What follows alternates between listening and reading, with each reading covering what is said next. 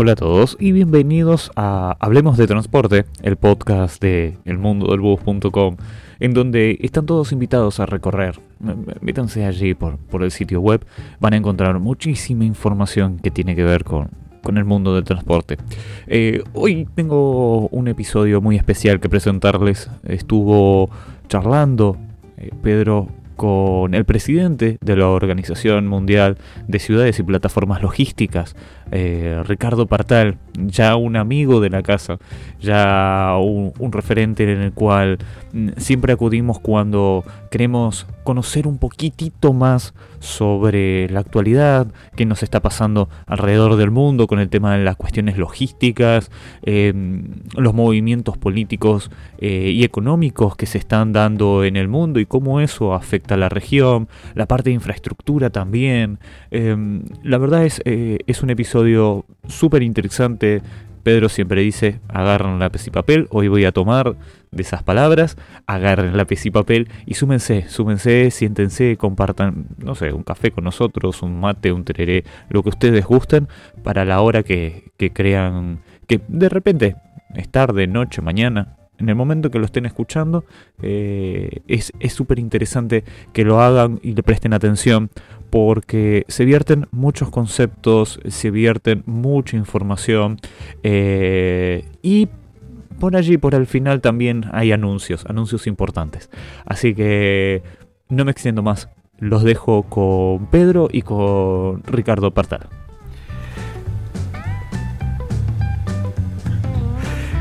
Bueno, vamos a dialogar con el presidente de la Organización Mundial de Plataforma, Países, Ciudades y Plataformas Logísticas, este, con el señor Ricardo, licenciado Ricardo Partal.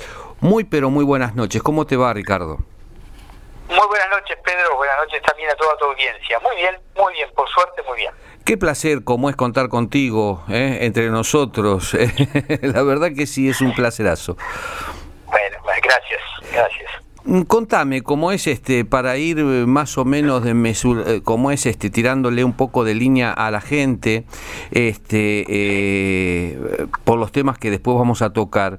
¿Cuántos países cuenta este la, la organización? Bueno, cada cada vez estamos sumando, ¿no? con tema pandemia inclusive la virtualidad nos ha permitido ir agregando. Teníamos 62 países para el Foro Mundial, hoy estamos ya muy cerquita de los 70. Eh, queremos seguir sumando, pero el objetivo tanto no es eso, sino es llegar a esos países con ofrecimientos concretos, eh, reales, que la Organización Mundial como observador en, materia logística a nivel internacional es lo que nos, nos ocupa y nos demanda. Estamos viendo muchas, muchas anomalías, muchas irrupciones, muchos abusos, mm, muchas cuestiones que tienen que ver con el daño a la producción, la desaparición de las pymes, eh, empresas que dejan de, funcionar al ritmo que lo hacían antes, eh, navieras pequeñas que, que no tienen los elementos necesarios, por ejemplo el contenedor como para, para operar, operar los barcos los barcos feeder, por ejemplo. Eh, y bueno, todo esto a nosotros nos está demandando eh, ir ocupándonos y fundamentalmente se está dando en los países latinoamericanos, no ocurre en el asiático porque tienen otra, otra vida, más allá que nos han generado la pandemia, eh, tienen otro, otro ritmo de vida, los europeos se adaptan, han pasado tantas guerras y han tenido tantas internas guerras y demás, cuestiones políticas que se adaptan mucho más rápido, pero indudable nosotros, indudablemente nosotros, los latinoamericanos, aún nos falta vivir unos, cuantas, unos cuantos centenares de años para aprender un poquitito más. Espero que no se nos ocurra como es este eh, eh, pasar por guerras y ni nada por el estilo, ¿no? Espero que no, ya a esta altura no. Para aprender. Puse, el, el, ejemplo de la guerra porque, porque bueno, es, es, lo máximo que puede ocurrir entre un territorio y la destrucción de todo lo que se les cruza en el camino, ¿no? Sin embargo, así han levantado cabeza sin ningún inconveniente y lo siguen haciendo. Países que se han caído, ¿se acuerdan Grecia cuánto hace que estaba totalmente destruida y nadie habla de Grecia? Pasó con, con Italia, pasó, bueno, y así con un montón. Los países que se separaron de Rusia, Recuerden que estaban todos destruidos y sin embargo hoy están incorporándose a la Unión Europea, son países muy modernos y están creciendo. Y eso porque por la experiencia de vida y la trayectoria de todos estos sufrimientos de distinta índole que les ha tocado padecer. Nosotros nosotros no vivimos eso todavía, eh, no lo sabemos, nos autodestruimos y la verdad que no se entiende qué es lo que estamos haciendo. Bueno, eh, quizás este, eh, no tires ideas porque algunos políticos podrían llegar a decir lo que pasa que nosotros queremos que nuestros pueblos tengan experiencia. ¿Verdad? Una ironía es que el político, el político tiene esa cultura, es decir, eh, cuando vos le vas con una solución, para ellos no es eh, correctamente político. Andale con el problema y que ellos te den la solución a gusto y placer, y vas a ver cómo todo funciona para ellos. Nunca va a funcionar para vos, ¿no?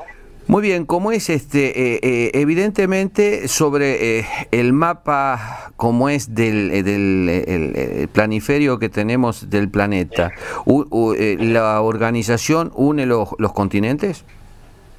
Sí, sí, los cinco continentes. Mira vos. Estamos vinculados a los cinco continentes con distintos actores eh, incorporados eh, literalmente, algunos más activos que otros, eh, otros un poco les cuesta.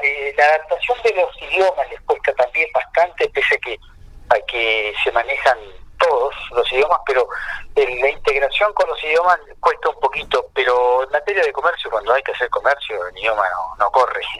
corren los billetes ahí. Corre, exacto, es otro idioma, es otro color, otra fuerza. Sí, sí, y así, así, así está, así está, y pero sí, sí, estamos literal, además tenemos directores en, todos los continentes, Ajá. es así. Bien, como es este... Eh, Mm, eh, esto viene para preguntarte, este, poner en la palestra, que en este momento la mayoría tiene un problema eh, existencial traído por la pandemia. Y después el, el, el, el que el después de la pandemia, ¿qué nos va a reparar? ¿No? Hay países que están más atrasados, otros más adelantados, con respecto a este eh, al mantener su, su, su vía laboral, al mantener como es su economía, ¿no? Pero creo que eh, la, parte económica le afectó a todo, y especialmente en la productividad. Eh, ¿Ustedes estarán trabajando quizás más que antes? Eh, a ver, no dejamos nunca de movernos, eh, siempre activando, pero fundamentalmente buscando alternativas de solución a los problemas que se están generando en las disrupciones logísticas. eh, casualmente hace un momento termino una videoconferencia con eh, Honduras, con un sector del gobierno de Honduras y grupos empresariales que están buscando certificar de logística justa. ¿Por qué? Porque es una observación que hizo la Organización Mundial en estos inconvenientes y abusos en la logística que les cobran barbaridades a empresarios de otros continentes, de otros países que tienen que cruzar océanos. Y son muy, muy afectados por esto y algunos desaparecen porque los costos se van al diablo. Y más ahora con esto que han escondido los contenedores. Eh, de golpe de, millones de contenedores disponibles, no hay ni uno. Ahora no hay. Entonces, eh, esto, sí, claro, y esto, esto manejado por, por el orden chino, por el manejo de China, eh, que tiene el, está haciendo todo lo más grande. Hoy tiene el aeropuerto más grande del mundo, el puerto más grande del mundo, la fábrica de contenedores está en China, la fábrica de barcos más importante, son las navieras, se construyen en el Asia Pacífico. Es decir, tienen el monopolio del transporte eh, naviero y esto hay que subyugarse a esa realidad. Más, más, sumado a esto, la, guerra eh, comercial financiera que tiene China con Estados Unidos, a ver eh, quién es el que el más poderoso, iba a decir una barbaridad, pero bueno, ah. me acordé que estoy en radio, este, quién es el más poderoso y dice, bueno, eh, bárbaro, nosotros ahora vamos a manejar el mundo a través del comercio. Y lo que estamos haciendo es esto, es trabajar en observar y en hacer eh, acciones para poder facilitar y bajar los costos logísticos, ayudar a que los empresarios no cierren sus empresas, para que empiecen a eh, algunos a, integrarse, a sumar y multiplicar y no, no, no restar y dividir.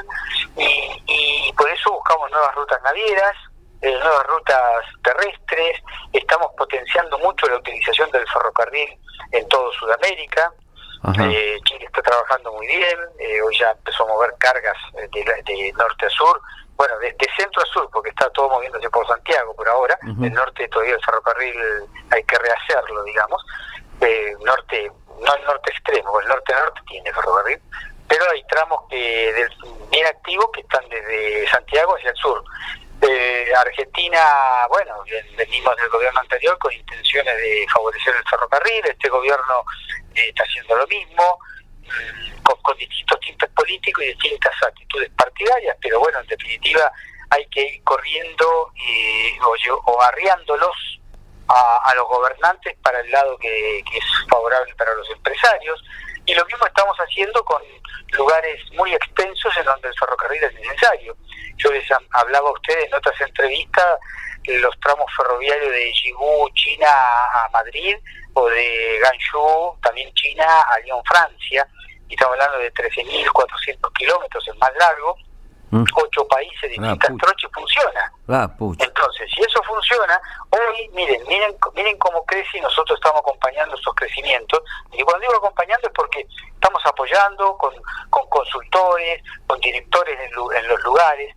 Eh, recientemente se hicieron dos cosas, uno en Europa y el otro en, Estados Unidos. Eh, la empresa de Kansas City eh, de ferrocarriles eh, compró la mayoría de las acciones de la empresa Canadian, ¿eh? Rail, de, ferrocarriles de Canadá. Eh, ¿Con esto qué significa? Con eso significa que el corredor del NAFTA que llegaba desde Lázaro Cárdenas Manzanillo al sur de México en el Pacífico mexicano, eh, cruzaba antes, pasaba por la de Texas, Estados Unidos, todo Estados Unidos llegaba a Winnipeg. Bueno, ahora con esta compra el ferrocarril se va a extender hacia todo lo ancho de Estados Unidos y hacia todo lo ancho de Canadá. Es decir, que eh, el corredor del NAFTA, el ex corredor del NAFTA, hoy este LSCAN, se va a hiperpotenciar. Este de este lado del continente que nos va nos repercute en beneficio a nosotros. Ojo, ¿eh? Y, ahora, y, ahora, les cuento, y ahora les digo por qué.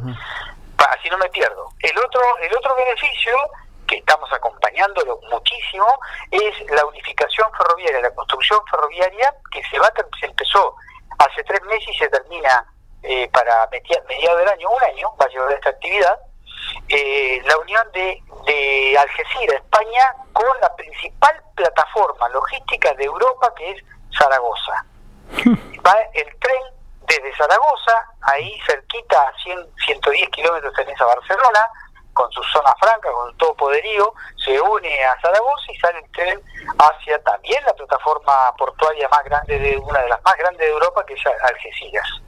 Eh, les recuerdo, en Algeciras, eh, por, por el tránsito del Mediterráneo frente a Algeciras y los puertos de Algeciras transitan 130.000 barcos anuales. Así que es un, mercadito interesante, ¿no? Eh, ¿y, qué, y, qué tiene que ver esto con nosotros? Todo, porque nuestros trabajos de la Organización Mundial es unificar estas rutas navieras. Nosotros tenemos vínculos a través de mi desarrollo original, que es la integración por los corredores bioceánicos, esto me llevó a la Organización Mundial, eh, tenemos vínculos y acuerdos ya establecidos con eh, el Asia-Pacífico, con las rutas navieras que van al corredor del NAFTA, hemos ayudado a crecer más del 14% la economía eh, o el transporte de cargas de Chile hacia Estados Unidos y México, eh, del 1% pasaron al, al 14%, 14, y esto estoy hablando de estadística de hace 5 años, tendría que ver ahora cómo está el tema. Eh, lo más probable que ha crecido. Tenemos salida desde comercio y vínculos directos con Algeciras, España, la Bahía de Cádiz, eh, eh Puerto Sevilla, Puerto de Huelva, eh, todo esto hacia, hacia Europa, hacia el interior de Europa. Estos son acuerdos que a nosotros nos sirven.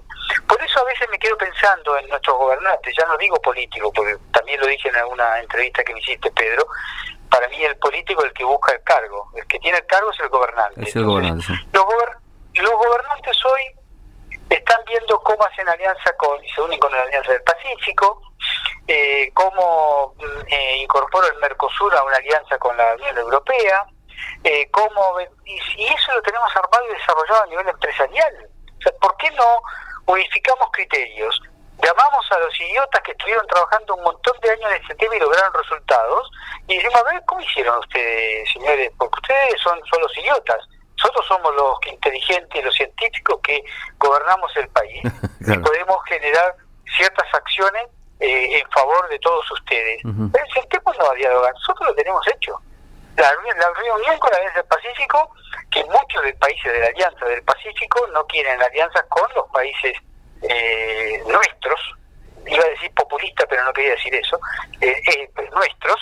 Eh, ¿Por qué? Porque ellos tienen tratado de libre comercio y nosotros somos anti-tratado de libre comercio. Eh, entonces, ¿cómo vamos a hacer alianza? ¿Cómo vamos a hacer alianza con la Unión Europea, el Mercosur, si el Mercosur, Argentina solo va a incorporar a, la inflación que tienen los otros cuatro países, nos vamos al 17%.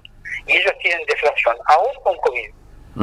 Entonces, ¿cómo yo voy a hacer un comercio con alguien que me va a generar un, un, impuesto extra en favor de qué? Porque la, inflación es un negocio para, un, para los países sudamericanos, especialmente para Argentina.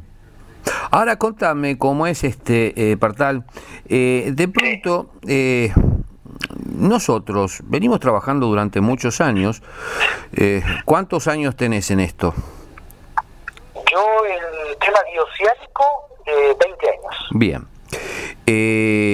vos fijate, vos fijate que como es este, se, desarrollaste vivencias durante 20 años. Han vendido los estudios y todo, bla, bla. Eh, y lo seguís estando. Ahora, sube un político, por eso como es este, mm, a mí me queda el hecho, no nos están gobernando los gobernantes, sino los políticos. Sube un político, se sienta en la banca, está cuatro, cinco años y ya está. O sea, eh, y, cree que inventó el país o lo va a reinventar.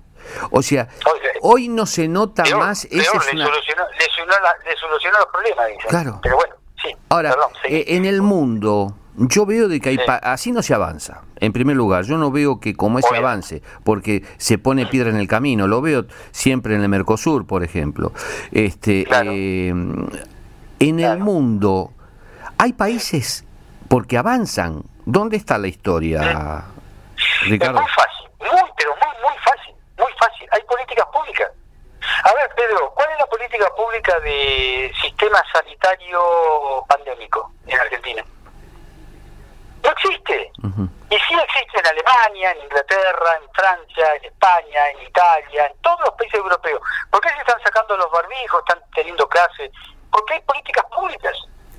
las políticas públicas se generan para que se cumplan. Nosotros generamos políticas partidarias y encima las cumplimos algunos, porque el que no está de acuerdo y al mismo partido con el, presidente de turno, el gobernante de turno, tampoco le voy a dar bolilla, no ah. me interesa.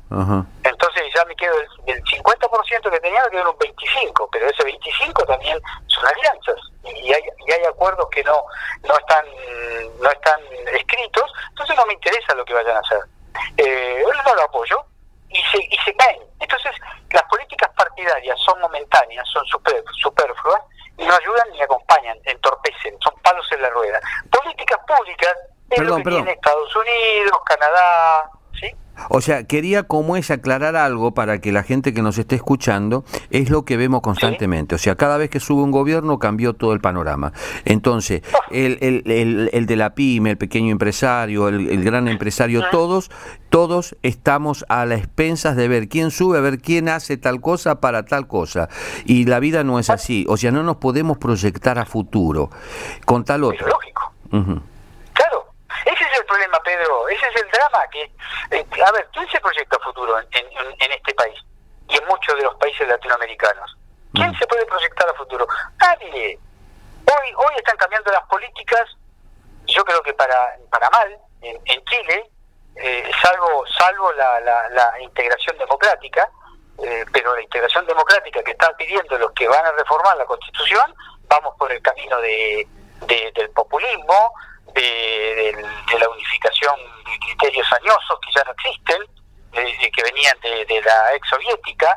Eh, o sea, ya no, no, no, el mundo cambió, o sea, eh, hay, hay que decirle a los gobernantes que están, y ojo, te está hablando un apolítico, ¿eh? yo no tengo ninguna afiliación, jamás la tuve y tampoco tengo ningún aprecio político por ninguno, porque cada vez que voy a votar corto las boletas, pero las corto todas, no me permiten, sí señor, sí señor, mm. cuando te ponen el, el, el, el, diputado y la sábana, y tenés que votar la sábana, cuando es sábana yo no la voto porque no me permiten cortarla. Ah. Si hay que cortar, y voto, he votado concejal, intendente distinto, diputado provincial con senador provincial distinto, con diputado nacional, diputado nacional, presidente distinto. Si me permitieran cortar el vicepresidente, también lo corto. Claro. ¿Me entendés? ¿Qué quiero decir? Soy apolítico, pero lo único que me preocupa es mi Estado, mi relación. ¿Cómo puede ser? Te, te, te, te, inscribís en el monotributo en mayo y en junio ya tenés aumento un monotributo y ya te están poniendo otro mono, monotributo en Argentina, te refiero, para, para, para, para julio. Claro. Entonces, eh, así quién crece, quién se proyecta, quién se desarrolla. Eh, eh, te traes dólares al país, traigas como lo traigas, tenés que hoy bancarizarte, y me parece muy bien que exista, traes dólares al país, lo que den la mano del Estado adentro, que saca el 40% sin que sin haber hecho absolutamente nada. Eh, contame realmente cómo es este, eh, esa es la muestra que eh, nos presenta en cuadritos este Partal de lo que es Argentina. Paraguay cómo es este Mm, se está trabajando fuerte con el tema de que me encanta y me gusta en materia de transporte público de pasajeros este, eh, en, la transparencia. A través de lo que es en, Argentina la sube allá es el billetaje electrónico.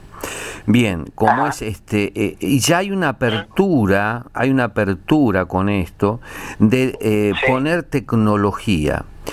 O sea yo siempre digo de que el transporte público de, de, pasajeros es tan importante porque es el que mueve al, al productor, es decir, al, al, tipo que produce el país. ¿eh? Lo pone en marcha. Primeras máquinas que se prenden porque la gente, como es trabajadora, sube a poner en marcha el país.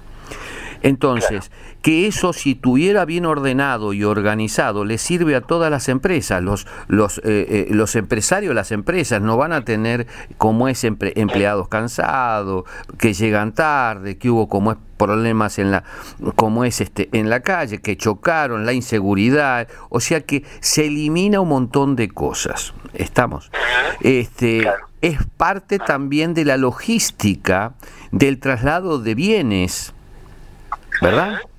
Eh, la logística tecnológica en el campo, en las rutas, wow, ¿no? ¿Cómo, cómo lo estás viendo? Este, eh, eh, o sea, ¿le, hace falta eso a Paraguay?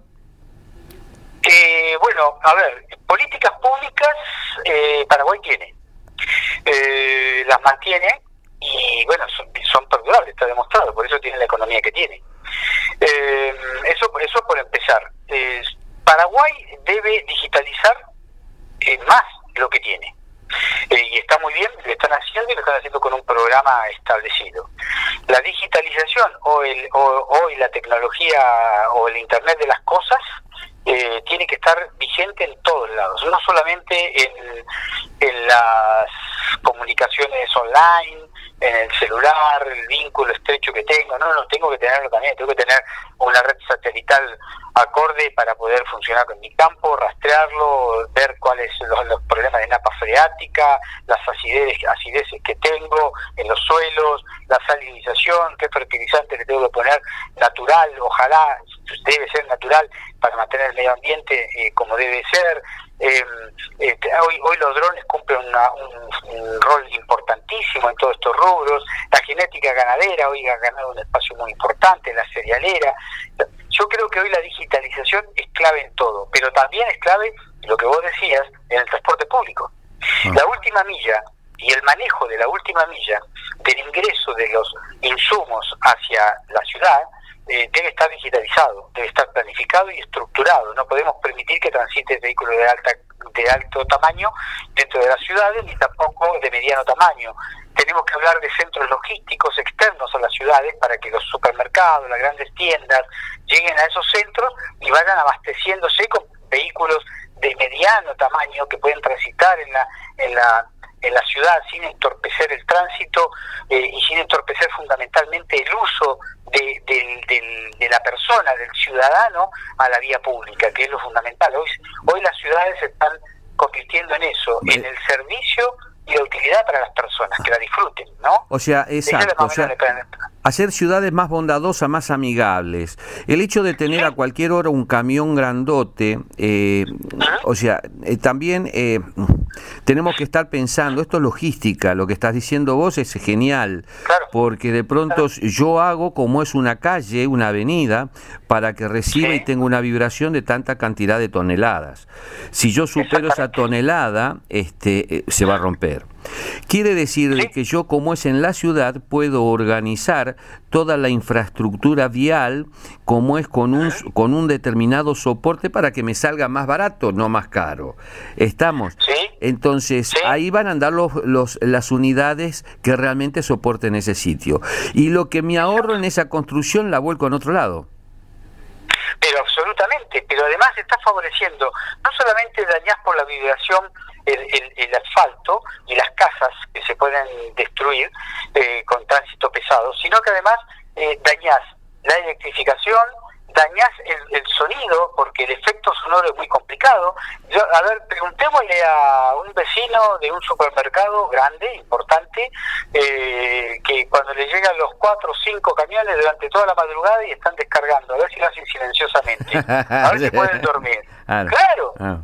hay muchos factores que hay que considerar, por eso siempre digo, no tiene que entrar ninguna hora ningún camión a una ciudad. El camión tiene que estar fuera de la ciudad, en un centro de, logístico, de, almacenamiento, si es propio de, la empresa mejor, y si no, que se haga un trabajo privado, genera mano de obra, genera desarrollo, y ahí se va, se, se consolidan las cargas de distintas distintas eh, entidades que después las van a buscar a un determinado horario. Es más, las pueden ir a buscar durante todo el día pues si me, che, están quedando cuatro latas de tomate, bueno, antes de buscar 10 cajas más porque mañana seguro que, el día del tomate y van a tener que comprar todos, listo.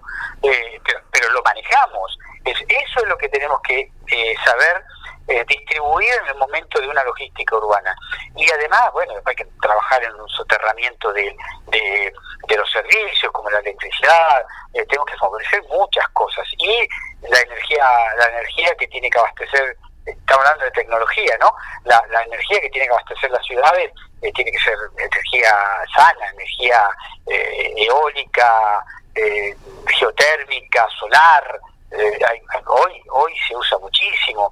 Bueno, acá en Argentina hemos instalado muchos parques eólicos, así que empezamos a ver los resultados en breve, ¿no? Ahora, en Paraguay, por ejemplo, eh, eh, eh tenemos eh, tenemos Itaipú, como es la hidroeléctrica más grande del mundo, así que como es este Itaipú y Yacyretá, o sea que son los dueños de la ah. electricidad. Wow, ¿no? ¿Qué? Y sumamente importante porque está garantizada para cualquier radicación de industria, eso es sumamente importante. Y a costo que se puede manejar inclusive, porque no es lo mismo que venga en la industria, que te genere una X cantidad de mano de obra, una X producción, un X ingreso al país importante, eh, a que te, consuma X cantidad de energía que estés cobrando el mismo valor que a otro. Eh, ahí, hay que, ahí hay que negociar, hay que hacer ciertos beneficios eh, para mantener esa empresa, porque está generando otras cosas, otros otros resultados, ¿no? Esto es muy importante, muy importante. Eh, hablando, estamos hablando de logística eh, como es estructural de un país. también hace falta la logística mm, política. Porque yo te quiero hacer una consulta. ¿Puede haber en estos países, casi 70 países, que hoy estamos en contacto, interesados en producir algo en Paraguay? En decir, yo me voy de aquí y pongo plata allá. A ver, eh, Europa, casi toda Europa, como hablé hace un rato, hay muchos países que tienen deflación y otros que tienen una inflación que es casi inexistente. Eh, si vos pones plata en el banco, los bancos te pagan para que pongas el dinero, si no, tienen que cerrar, tienen que mover dinero. Esa es la realidad. Entonces, ¿dónde invierto? Donde me den, mm, a ver, si tengo un 0,1 de inflación y pongo plata en el banco, no me da ningún interés. Entonces, ¿qué me conviene? Bueno, poner la plata en el banco que nosotros te la movemos. ¿Cómo la movemos? Bueno, tenemos inversiones en otros países en el cual te va a dar un 4% en lugar del 0,1. ¿Te sirve? ¿Me sirve? Vamos, ¿cuánta plata hay que poner? ¿No? Mm. Un 4, un 5, ni hablar un país que te dé más. Pero bueno, eh, están, hay inversores afuera, hay muchos. Lo que tenemos que darles son garantías de erradicación. De hecho, a mí me han me consultan, sabiendo que yo me voy a instalar en Paraguay, que lamentablemente el COVID no nos ha permitido todavía, eh, sabiendo esto yo tengo pedido de México, de Paraguay, eh, perdón, de México, de Perú, de Chile y de Argentina para instalarse en Paraguay con distintas industrias. Eh, hoy estuve conversando con una persona justamente de Paraguay por, por unos servicios que querían este, ofrecer a Paraguay, una, una, una empresa de infraestructura.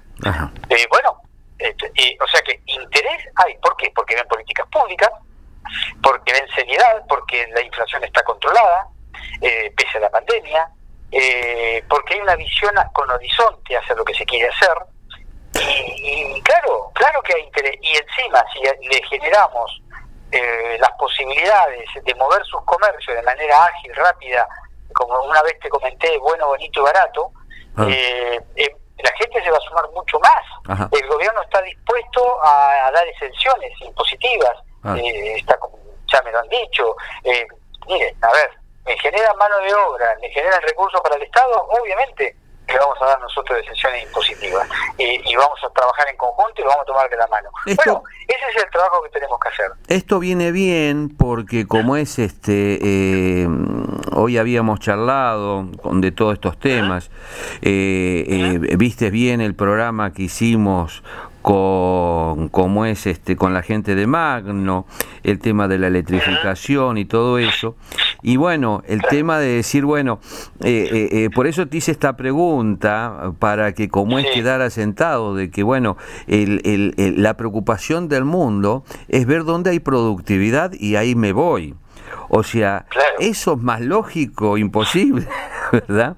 Y a veces somos unos descreídos sobre esas cosas.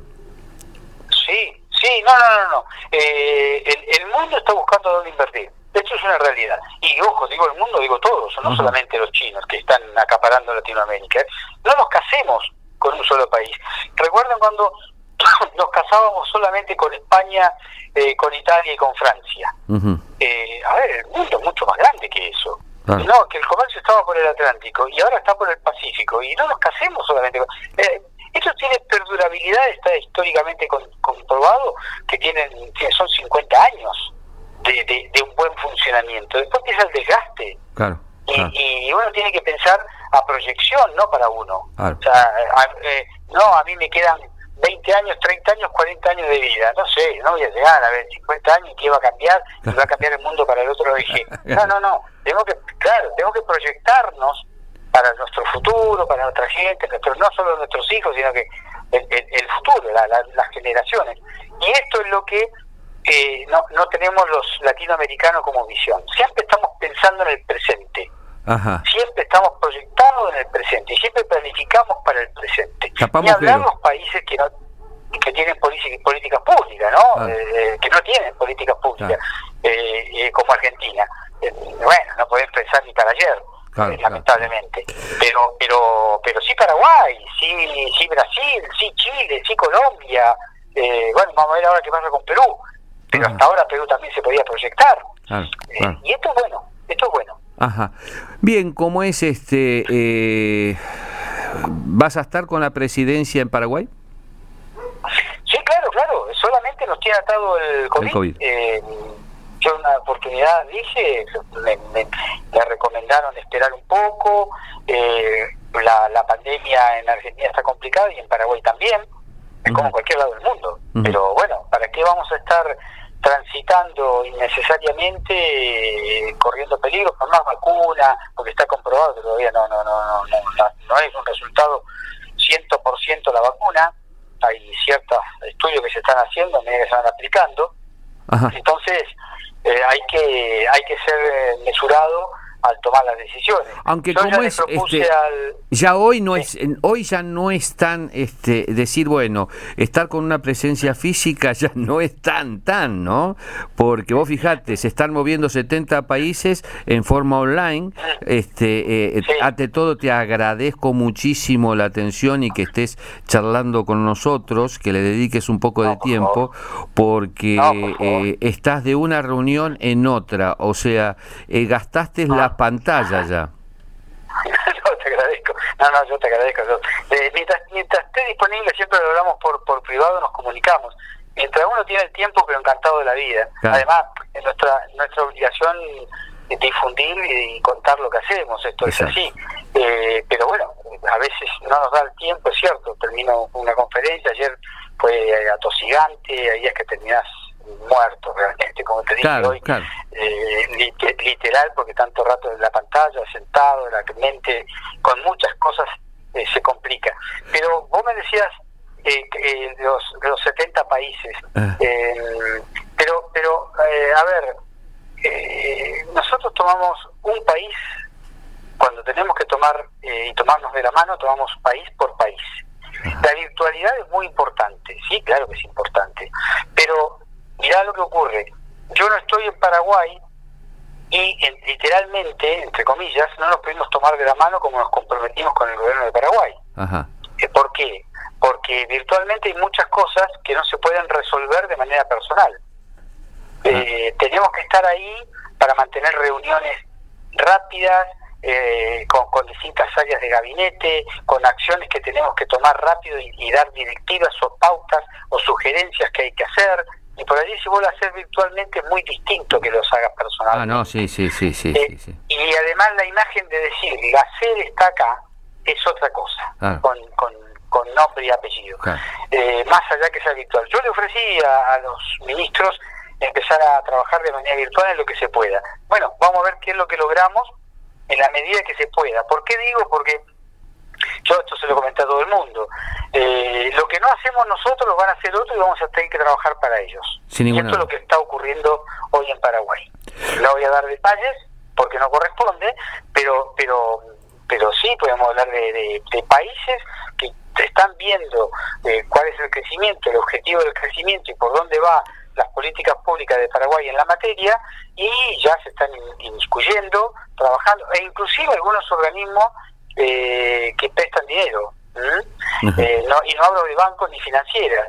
Entonces, eh, claro, se, se meten en este proyecto porque suena lindo, bonito, y lo lleva la Organización Mundial adelante. Y bueno, ¿qué pasa? Que nosotros tenemos los recursos y les presentamos a hacer los estudios y, y los generamos nosotros. Y después quedan papeles. La diferencia de la Organización Mundial es que nosotros nos tomamos de la mano, llevamos juntos el desarrollo y ponemos la llave junto en la puerta para, o de la, puerta de la fábrica para después abrirla. Eh, los estudios papel no nos sirven, no, no hacemos papel nosotros. Ah. Eh, contame, eh, las empresas logísticas, el certificado. Qué importante que es eso, comunicarle a las personas, por favor, porque eso es muy importante como el ISO, eh, como ese, como el ISO, bueno, la certificación este, logística. Sí. sí, sí, sí, certificación de logística justa, internacional. Eh, justamente estuvimos conversando, te comentaba en, esta, en esta charla que tenemos, con el gobierno de Honduras y grupos empresariales este tema, exclusivamente certificación de logística justa. ¿Por qué? Porque la pandemia trajo muchas disrupciones, muchos inconvenientes, muchos abusos, abusos muchos ladrones y muchos sinvergüenzas. Eh, empezando por las navieras, algunas navieras, no todas, y empezando por eh, las algunas, algunas no, las empresas chinas productoras de, de, de, o contenedores que tienen las cajas donde se, se transportan las cargas. Entonces, eh, la certificación de logística justa va en contra de todo eso. Nosotros pregonamos la, honestidad, la transparencia, los números transparentes, la, el lazo de acciones, la integración, la sustentabilidad en todo lo que desarrollamos y la inclusión social. Entonces, y de esto, lo que estoy diciendo ahora, que está padeciendo el comercio internacional por falta de contenedores, no tiene nada. Mm. Entonces nosotros lo que estamos haciendo es unificar criterios entre certificados de, logística, de logística justa, eh, hacer sinergia entre ellos, ya lo estamos haciendo con varios comercios por el Pacífico, desde México, Estados Unidos, México, Chile y Argentina, ya lo estamos haciendo. Empezamos a mover algo desde China, desde Chile para, para Chile Argentina también. Eh, estamos favoreciendo la pronta concreción del tren de Algeciras-Zaragoza eh, porque nos va a permitir llegar con nuestras cargas de manera mucho más directa y transportarla de manera multimodal por todo este sistema y llegamos a, Europa, una vez que pisamos Europa, llegamos a 70, en 72 horas al este de Europa eh, con el ferrocarril este. Entonces hay un montón de factores que, que hoy eh, juegan un papel más que importante la certificación, que es, van en conjunto con otros que le garantizan que tienen los mismos valores y, y, nos respetamos y nos protegemos espalda con espalda en todas las acciones negativas que nos puedan perjudicar. Transparencia en todo tipo, ¿eh? también en la parte económica, las transacciones bancarias, eh, es decir, hoy esta certificación se va transformando en, eh, en una ISO, eh, y así va a tener que ser, en, te digo, en el corto plazo, porque estamos avanzando a pasos agigantados. Hoy los países nos están pidiendo que les contemos en qué consiste la certificación. Ya tenemos varios países que se han sumado. Bueno, como es este el mundo del bus, vos sabés muy bien de que está muy muy interesado y va a esto, estas charlas van a eso, porque quiero como es que hagamos talleres para que como es las empresas tengan pleno conocimiento de lo que es esta certificación. Así que Pero encantado, ahí, ahí discúlpame, ahí tomen la, la posta. Ustedes pueden desarrollar eh, lo que dijiste, talleres eh, con, grupos empresariales, con ciudades, con plataformas logísticas, con parques industriales, con, con empresarios, pymes, grupos empresarios, eh, desarrollen alguna actividad, nosotros estamos allí brindándole eh, la, la, presentación formal de lo que es la certificación con todos los datos. Me comprometo a estar yo presente en esta en, esta, en estas en estas conferencias que podemos brindar y, y trabajar de manera conjunto. Eh, no solo yo, me va a acompañar, eh, bueno, mira, nos está acompañando en estas charlas, en estas perdón, charlas, en, esta conferencia, eh, nos está acompañando la CEPAL. CEPAL. hay siempre un director de CEPAL junto con nosotros presentando la certificación de logística justa. Genial, genial. O sea, bueno, esto lo que nosotros hablamos la vez pasada, yo ya lo tomé carne, por eso lo estoy tirando ahora, ¿no? Lógico, pero lógico. sí. Claro, claro, Pedro. O sea, yo quiero avanzar, eh, quiero avanzar. Hay que hacerlo, ¿eh? Sí, sí, sí. Hay, que hacerlo. Ajá. Bueno, quiero avanzar y más con el apoyo de ustedes por lógica. ¿eh? Y me encantó esto de traer empresas, que vengan empresas a Paraguay a apostar. Como es este, eh, sé de que ya hay empresas que quieren por el tema del ferrocarril armar ferrocarril, este, armar rutas, armar, como es este, meterse en el campo, ¿no? ¿Me equivoco? Ajá. No, no, no, no, en absoluto, al contrario, hay muchísimas. Por eso digo, hay que empezar a moverse, hay que empezar a planificar como corresponde, hay que sentarse a dialogar y empezar a trabajar, aunque sea virtualmente, hasta que podamos eh, asentarnos físicamente, pero pero hay que hacerlo. Muy bien. lo que lo que más me conforma es que Paraguay es potable y tiene linda gente. Ah, no, pero obviamente, a ver, la Organización Mundial le, propuso a Paraguay algo y así lo tomó el gobierno de Paraguay, así hoy lo escuchamos por todos lados. Nosotros le dijimos que Paraguay tiene que transformarse en un hub logístico sudamericano para que le brinde servicio a todo el mundo. De ahí tiene que transformar, de ahí tiene que salir y mover las cargas que se mueven por el Atlántico y el Pacífico, y también del, del oeste, del, del sur y del norte en los, en nuestros continentes, porque es, es un lugar, es un eje eh, mueve la hidrovía, mueve el corredor bioceánico, tenés terribles puertos del, del Atlántico y terribles puertos en el Pacífico. ¿Qué, más se quiere? ¿Mm? Y si hablamos de aeropuertos también. Así que bueno, importante. Eh, se viene el Día del Padre. Si, me permitís, sí, sí, un tema más. Dale, te, voy A, te voy a solicitar. Eh, ya que tengo el espacio, te lo voy a difundir. Dale. Eh, pues ya te lo había comentado como primicia en su momento, así que ahora te lo voy a corroborar es el, sexto foro mundial de ciudades y, plataformas logísticas en el estado de Aragón, España. ¿Mm? Ya está confirmado ¿La del 20 al 22 de octubre. 20-22 de octubre.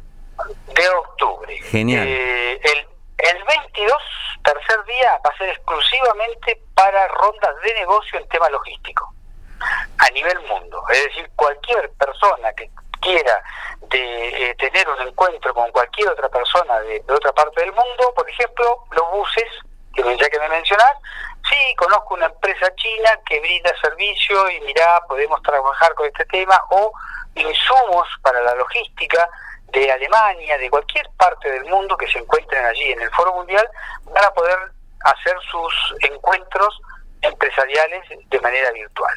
Genial. Eh, así que ya lo, ya tenemos el próximo foro confirmado, Aragón, ya están los logotipos, todo, así que el 15 de el mes que viene va a estar la web disponible para que se inscriban, es gratuito, se inscriban al foro y eh, soliciten también un stand virtual, porque el stand virtual les va a permitir ser la ventana al mundo. También la página web va a estar un año entera como la que está Paraguay hasta diciembre, bueno, esta va a estar hasta octubre del 2022 eh, vigente eh, para seguir haciendo negocios, visitarla, etcétera. Bueno, yo como es este, eh, después pasame, pasame todo el material, así lo publicamos. Sí, claro. gracias. Te agradezco mucho, Ricardo. La verdad que, bueno, vos sos papá. sí, claro. Ajá. No, como si, claro, yo tengo un primo que ni, ni, no, ni quiere ser papá. Hay gente, hay gente al lado mío que tampoco quiere ser papá. Hoy han cambiado, han cambiado un poco las cosas, O sea, eh, se el tiempo ya. Se, se, viene, como es, se viene el Día del Padre, este, estamos en el Día de la Familia.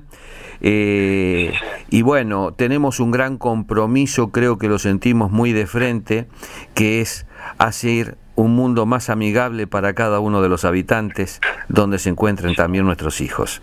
Te agradezco mucho, Ricardo. Yo te agradezco a vos, Pedro, y le dejo un gran saludo a toda tu audiencia y un cordial y gran abrazo a todos los papás. Como les había prometido, es una charla súper interesante, súper, súper sustanciosa.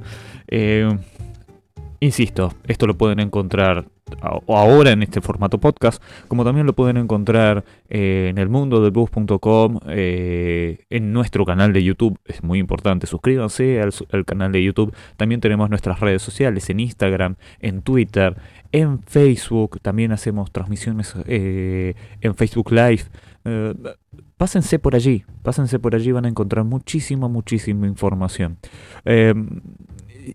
No me quiero extender demasiado, simplemente quiero invitarlos, como lo hice recién, a que pasen por todas estas redes y que se viene el Día del Padre. Eh, este domingo, si lo estás escuchando previo al Día del Padre, espero que sea así. Y si, si lo escuchas eh, posterior al Día del Padre, espero que por lo menos hayas tomado mi, mi consejo.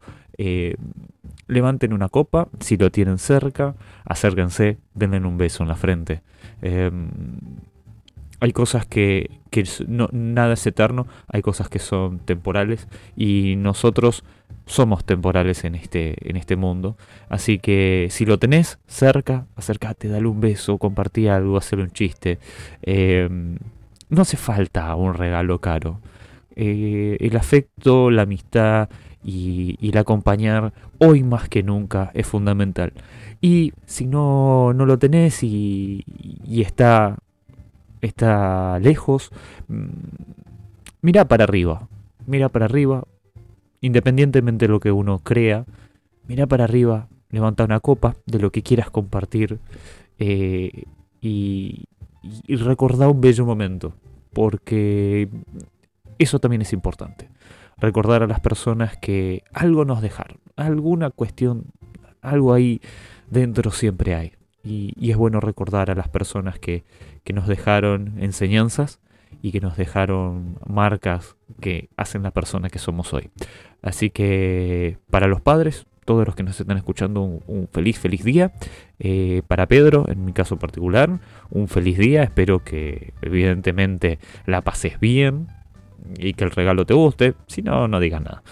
Eh, Muchísimas gracias a todos los que están del otro lado. Gracias por escuchar, gracias por prestar atención y gracias por seguir mi recomendación y meterse por todas las redes sociales del mundo del bus. Sin más, quiero agradecer a todos y será hasta el próximo episodio. Hasta luego.